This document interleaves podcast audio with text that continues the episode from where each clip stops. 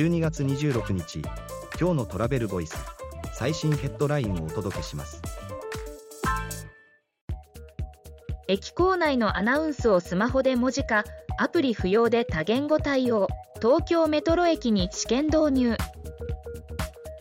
アプリ不要で駅構内のアナウンスをスマホで文字表示するサービス。ヤマハと東京メトロが試験導入へ。訪日外国人や聴覚障害のある人など多様な利用者への情報提供を充実。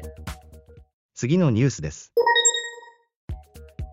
訪日外国人が注目するスナック巡り。夜の文化体験を楽しむ外国人たちの姿と今後の可能性をツアーに同行して取材した。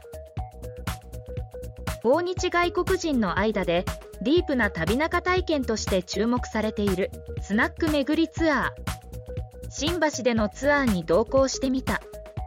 彼らの反応は？日本の課題のナイトタイムエコノミーの活性化に一役買うことができるのか？次のニュースです。台湾の SNS 投稿から見た訪日旅行。投稿数は急増。雪桜茨城県が話題に台湾の SNS から見る訪日台湾人の特徴に関する調査レポート。日本の地名や観光地季節関連ワードに言及した台湾インフルエンサー25万人の SNS 投稿7.5万件を収集した。